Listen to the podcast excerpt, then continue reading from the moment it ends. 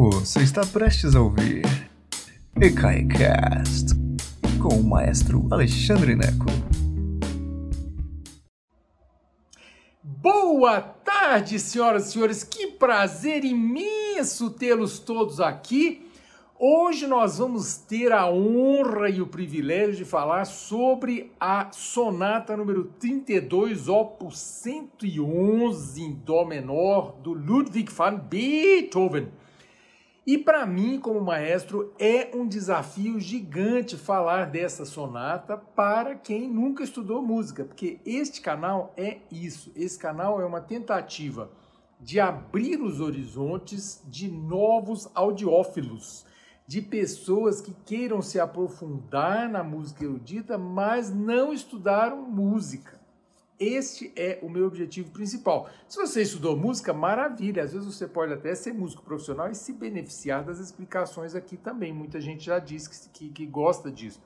Mas o meu objetivo principal é quem nunca estudou música, tá bom? E falando sobre isso, que tal você colaborar com o canal, já que é um canal gratuito? E com material que você não vai encontrar desse jeito gratuito em lugar nenhum na internet, explicado por uma pessoa tão charmosa e simpática quanto eu e modesta, né? Que além de tudo eu sou modesta. Então, olha só, se você curte o canal, se você acha que esse tipo de informação deve permanecer gratuita para que muita gente tenha acesso, colabore conosco ecai.com.br, clique em apoio Ecai e ajuda a gente do jeito que você quiser, com um real, cinco reais, mil reais, o que você puder. E se você gosta de Pix, curte Pix, tá aí, 14212-894-00198 é o nosso CNPJ e é a chave do nosso Pix. Contribua como você puder. E muito obrigado a todos vocês que têm contribuído, tá bom? Então, Hoje nós vamos falar sobre a sonata número 32. É a última sonata que Beethoven escreveu, sonata para piano que Beethoven escreveu em 1822. Opus 111. Opus 111 porque ele mesmo, opus em, em latim é obra, né? Então é a obra número 111 que ele mesmo, sob o catálogo do próprio Beethoven. Então quando aparece opus tal, opus X, opus Y, nos, no, nas, nos títulos dos trabalhos de música erudita, geralmente é o próprio catálogo do compositor, que é o caso do Beethoven. Ele botou lá Opus 111. Ele considera essa obra número 111 do catálogo dele, das composições dele. E é das sonatas para piano a número 32, que ele escreveu em 1822, um ano fácil da gente lembrar, porque é o ano da independência do seu país, que está completando 200 anos, né? Então, é, pouquíssimas curiosidades é, históricas sobre a, a, sonata. Primeiro é dedicada, e, e por que dedicada? Porque 90% das sonatas, 90% das peças que Beethoven escreveu, ele dedicou a alguém. Isso era moda na época e vinha escrito na partitura. É, o, o, título estava escrito lá, opus número 32, opus 111 e tal, em dó menor, pipipipopó, dedicada, gewidmet, eu acho que é isso que fala em alemão, dedicada para o Rudolf Johann Josef Reiner, que era o seu amigo, aluno e patrocinador. Por acaso, arquiduque da Áustria, príncipe da Hungria e Boêmia e cardeal arcebispo de Olomouc. É, aliás, que eu já falei sobre esse sujeito, que foi também, lembra que para quem assistiu a palestra sobre a missa solene do Beethoven, que eu falei aqui, Beethoven gostava muito desse sujeito, que era aluno dele também, além de, como eu falei, arcebispo da arquiduque da Áustria, príncipe da Hungria, etc, etc. A missa eh, solene do Beethoven, ele escreveu para a entronização, para subir ao trono de cardeal do, desse sujeito aqui, do arquiduque Rudolf Johann Josef Heine. Então, assim, algumas peças que ele escreveu, ele dedicou para este arquiduque, que por acaso patrocinava ele. Então, se você patrocina o ECAI, manda um e-mail para a gente que eu vou patrocinar, eu vou falar o seu nome em alguma coisa, não é verdade? Como eu já falei da dona Marlene Caldonazzo, que nos ajuda aqui, tem três filhos que assistem, com a, assistem a gente o tempo todo. Então, assim, eu tenho prazer de falar seu nome aqui. Se você quiser, a gente fala, tá bom? Obrigado a todos vocês que contribuem. Então, a Sonata 32 foi a última sonata escrita por Beethoven muito discutida e analisada. Por que, que eu escolhi a 32? Eu já falei sobre a Sonata ao Luar, que eu acho que é a 14 ou a 15, agora não me lembro do número. Mas a Sonata ao Luar todo mundo conhece, né? Pam, bam, bam, bam, bam, bam, bam, pim, pam, pam, de 1801, eu acho. Mas já fiz uma aula inteirinha sobre ela. E agora a Sonata número 32. E por que especificamente? Primeiro, que é a última. Então é uma coisa especial ser a última sonata. Beethoven já era um compositor moderno, moderno no sentido eu, queria falar romântico, falei moderno, eu queria falar é, maduro e falei moderno. Olha aí a idade, né? A minha idade, eita, dislexia. Então ele era um compositor maduro. Ele é a, a música dessa sonata é o Beethoven, é o compositor que a gente fala tanto. Então, quando a gente fala de Beethoven como o grande marco da mudança entre o período clássico e o período romântico, é deste sujeito que nós estamos falando. A quinta sinfonia dele é fantástica, pam, pam, pam, pam, é maravilhosa. Mas o material que ele propõe, o material musical que ele propõe aqui nesta sonata 32 é de enlouquecer a cabeça. Imagina isso 200 anos atrás. Que coisa louca, porque ele está escrevendo como um compositor muito mais à frente do tempo dele, muito à frente. Então, é uma é uma, uma, uma peça que exige muito do intérprete tecnicamente. Você tem que ser um super pianista para tocar esse negócio aqui. Ela é ritmicamente provocativa. Nós vamos falar, por exemplo, sobre a variação boogie-woogie. O que é verdade. E aí, Beethoven escreveu Boogie Ah, mas tem um pouco de Boogie aqui no segundo movimento. E a gente vai falar um pouquinho sobre isso, porque é meio louco que ele tenha inventado isso. Já pensou que ele tenha passado por isso? Beethoven teria a ver com Boogie Vamos falar sobre isso. Então, basicamente o que eu tinha que falar historicamente é isso. Assim, eu já falei bastante sobre Beethoven nesse canal, é legal você procurar os outros vídeos que nós temos aqui. Como é que você acha os outros vídeos? ecai.com.br, clique em índice Todos os nossos vídeos estão lá por ordem alfabética, separado pelas listas. Então, essa lista, por exemplo, é o Maestro Explica Grandes Obras. Então, vai lá, o Maestro Explica Grandes Obras, tem tudo lá. Missa, o Requiem de Mozart, tá tudo lá anotado, é, é, as quatro estações de Vivaldi, Carmina Burana, você acha tudo lá. Aí você tem grandes é, personagens, né, grandes nomes. Então tem vários compositores, compositoras, intérpretes, intérpretes. Então assim, você vai achar muita coisa lá, curiosidades e tal. Então vai em ecai.com.br, clique em índice, você acha todas as nossas centenas de vídeos gratuitos para você que eu fiz, porque eu gosto de você. Você é maravilhoso, maravilhosa. É, então, mas o que que essa sonata eu vou falar sobre os dois movimentos. E para começar, o que já é meio revolucionário é demais, mas assim, o que já é provocativo é que Beethoven não escreve três movimentos, escreve apenas dois. Sabe que coisa impressionante? As sonatas, elas tinham três movimentos. Toda sonata tinha três movimentos. Como as sinfonias tinham três ou quatro movimentos, isso era, os concertos tinham três ou quatro movimentos, isso era estabelecido. Mas Beethoven, mais para o final da vida, ele estava se lixando para mim e para você, porque você ia achar da música dele, para o que eu ia achar da música dele. Ele está escrevendo para si próprio. Ele está escrevendo para a posteridade. Então ele, ele começa a parar de respeitar normas pré-estabelecidas. Esse é aquilo que eu estava falando, esse é o Beethoven desafiador, o Beethoven do período romântico. Então, essa sonata, inclusive, quando você for vir, você tem que ter muita paciência. Ela é uma sonata longa, de 30 minutos, em apenas dois movimentos. O primeiro movimento dura 10 minutos, cerca de, o segundo, cerca de 20 minutos. E você precisa de muita paciência. Você vai ouvir uma vez, você vai ouvir duas vezes, você vai ouvir três vezes para começar a gostar disso. Ela é provocadora. Ela é uma, uma, sonata que não quer te agradar. Não tem um material fácil. Mas quanto mais você ouve, mais você gosta e mais você compreende a mente musical de Beethoven, ok? Isso acontece com as sonatas mais sofisticadas. Isso acontece com a música mais sofisticada em qualquer tempo. Você que é um audiófilo que quer, ou audiófila, que quer crescer na música erudita, que quer entender mais da música erudita, você precisa disso. Nós vivemos num mundo que tudo é muito rápido. Ah, uma, uma, uma música tem dois minutos, três minutos. Não.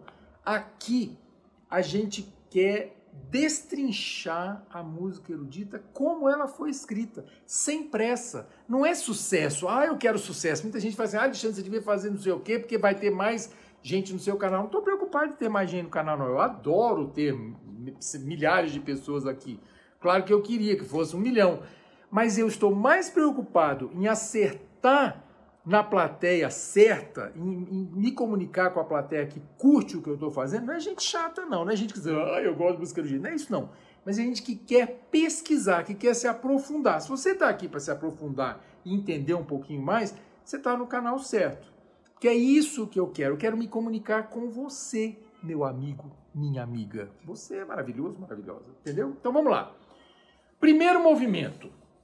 Eu tenho aqui minha colinha de temas, porque é tão, tão cabeluda essa sonata que senão eu não consigo nem lembrar dos temas. Então, o primeiro movimento, que dura 10 minutos, é na forma sonata. Se você não lembra o que é a forma sonata, vai lá na enciclopédia musical ECAI e clica lá, forma sonata. Mas basicamente, em um minuto para explicar, a, a, forma sonata são, tem dois temas que são desenvolvidos de maneiras diferentes. Então ele, ele apresenta os dois temas, repete os dois temas, desenvolve os dois temas, recapitula os dois temas e termina. Essa é a forma sonata. Mais detalhes na enciclopédia musical ECAI que eu já expliquei mil vezes. Mas ele faz, os temas são incríveis. Primeiro ele começa com uma introdução de um material musical que ele já tinha mostrado bem parecido na segunda sinfonia dele, que é um negócio que faz assim, pam pam pam pam piririm pom pom pom pom pipim pam ele não, de novo ele não está querendo te agradar não é um tema fácil e é uma introdução. Isso é antes da forma sonata. Ele faz uma introdução como Haydn faz a introdução das sinfonias dele.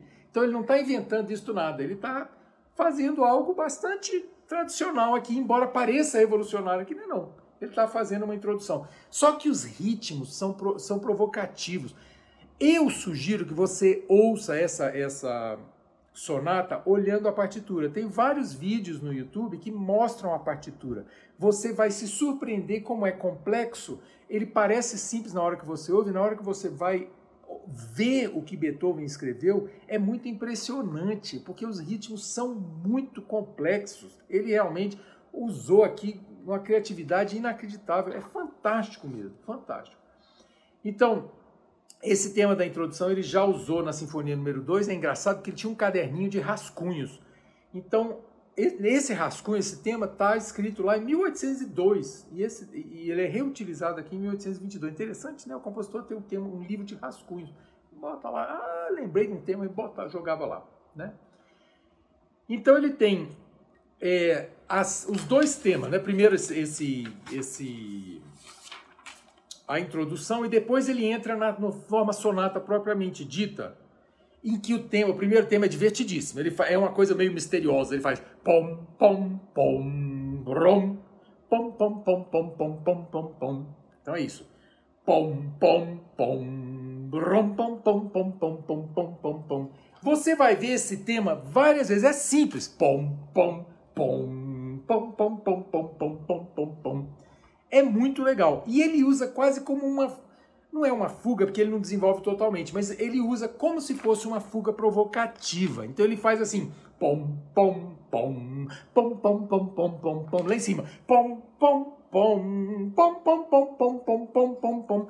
Uma coisa que ele faz aqui que é muito legal, tanto no primeiro quanto no segundo movimento, ele inverte as mãos, é, não, não que ele inverte a mão, mas ele usa o tema tanto na mão esquerda, dos graves, pom, pom, pom, pim, pam, pam, embaixo, em cima. Ele mostra que o piano é um instrumento que está se desenvolvendo e que não tem mais aquela coisa que acontecia em Mozart. O que, que é Mozart? A mão, a mão esquerda, a mão grave, faz o acompanhamento, tom, tom, tom, tom, tom, tom, tom, tom, tom. E a mão direita toca a melodia, pam, pam, pam, pam, pam, pam, pam. Entendeu? Beethoven não. Eu vou usar a melodia onde eu quiser, na mão direita, na mão esquerda, em cima, embaixo, o que for. Ele faz essa coisa toda.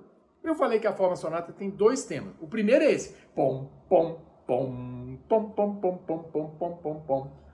O segundo tema já é um tema mais feminino, mais doce. A gente aprende na escola que é um termo mais feminino, que eu acho uma besteira, porque tem mulher que é muito mais forte que homem, não é não? É verdade?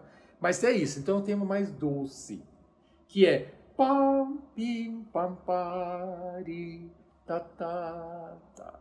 Ok? Então você vai ver, esse termo vai aparecer depois, ele desenvolve, apresenta novamente, que é na forma sonata.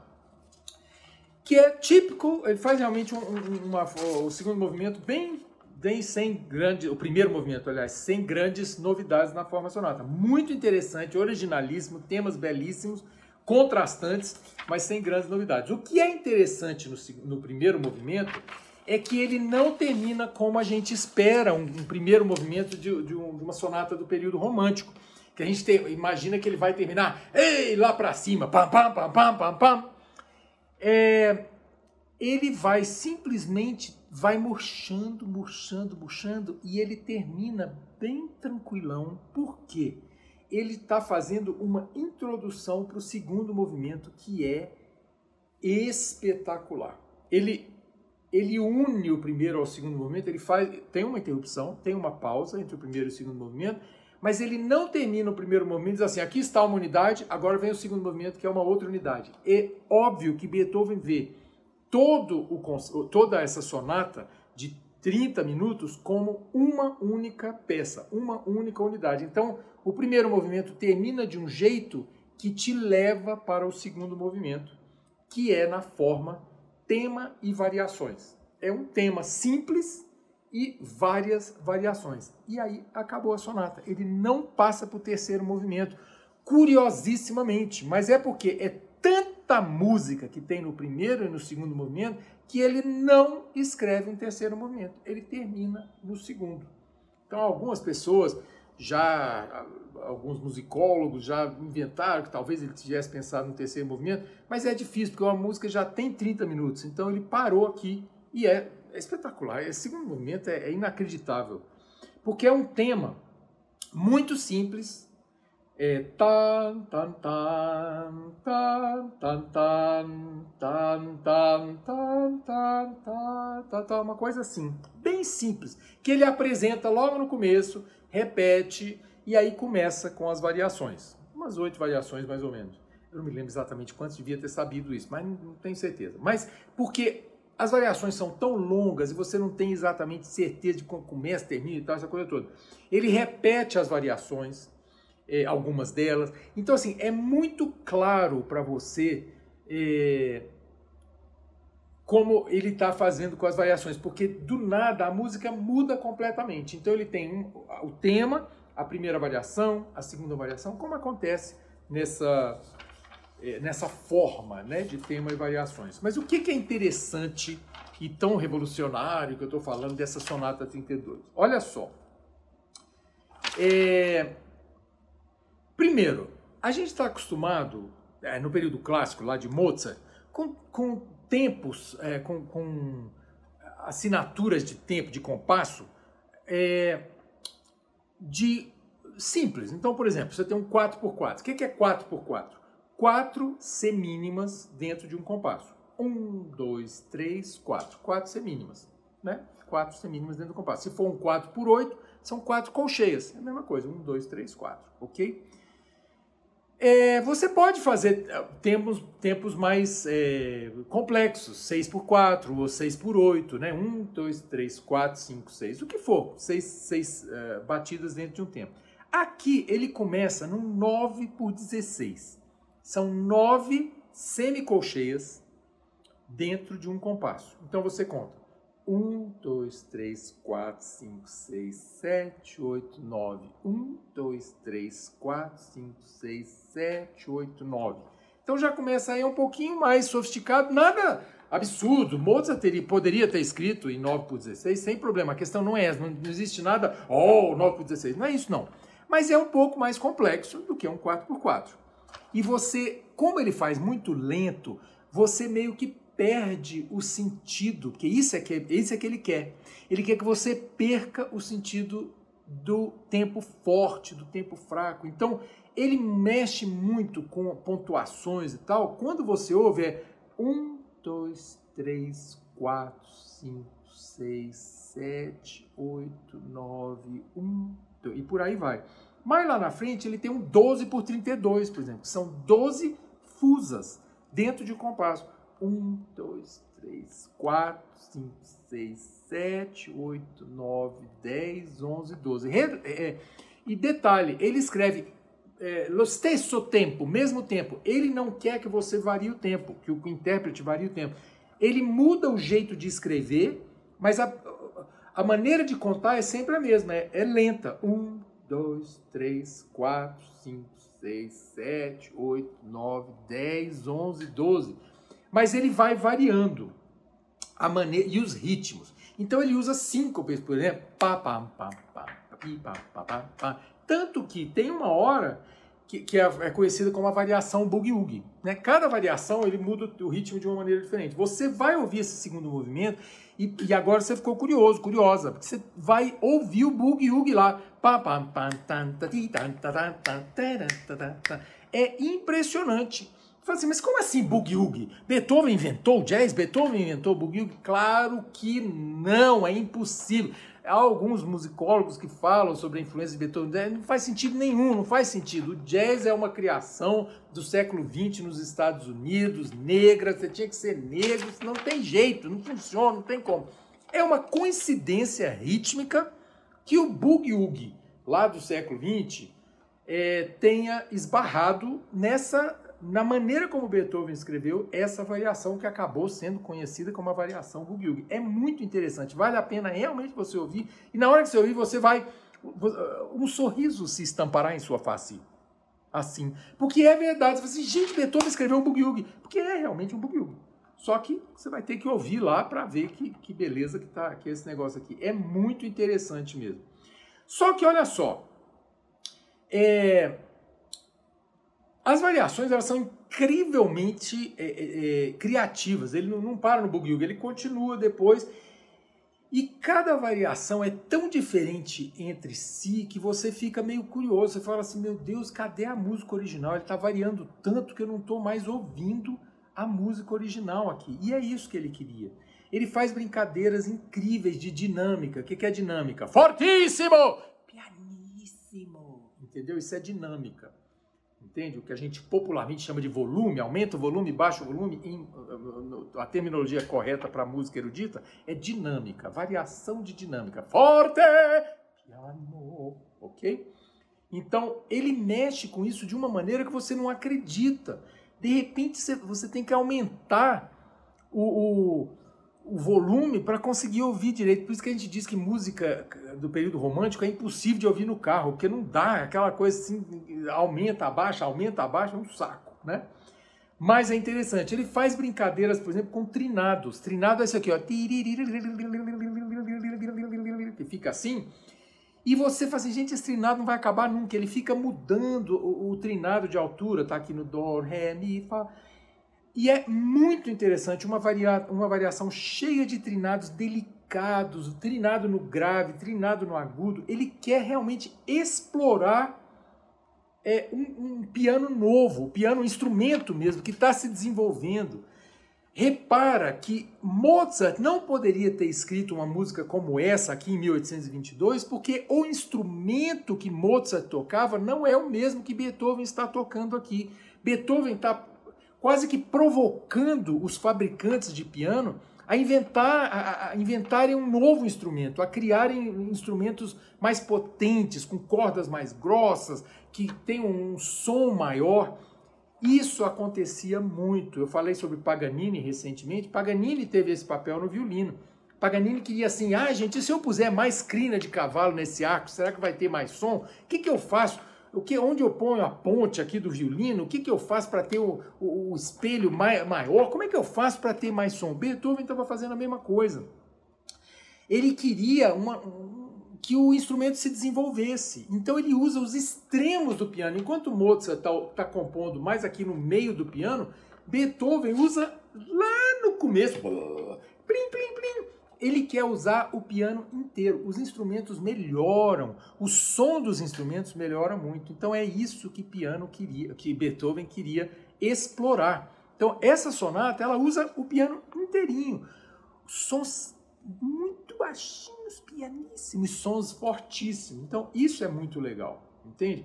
E do nada você ouve, de repente, um grande lirismo novamente, uma, sabe? Ele, ele quer explorar tudo, ele quer explorar todas as, as, a, as potencialidades do instrumento piano e, e explorar a música, criar, realmente viajar na maionese. Beethoven, nesse período, é um gênio e surdo, gente, surdo. O cara estava compondo isso surdo. Então realmente é maravilhoso, é inacreditável.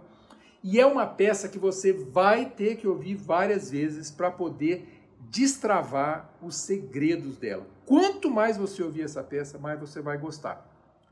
Eu prometo para você. Eu prometo para você. E uma coisa que ele faz também que ele provoca mais uma vez, ele vai, ele, o final é meio desapontador, entende? Ele é tranquilo. De novo, você espera de uma sonata para piano do, do, período romântico vai terminar para cima, fogos de artifício e tal. Beethoven não está preocupado com o que você quer ou não quer fazer. Ele vai murchando, murchando e termina muito plácido, sem, sem não quer realmente fogos de artifício. É muito interessante. E essa surpreendente ausência do terceiro movimento, que é assim, não, vou ficar com dois. Esse segundo movimento que eu escrevi é melhor do que a maioria dos terceiros que existem. Então ele para no segundo.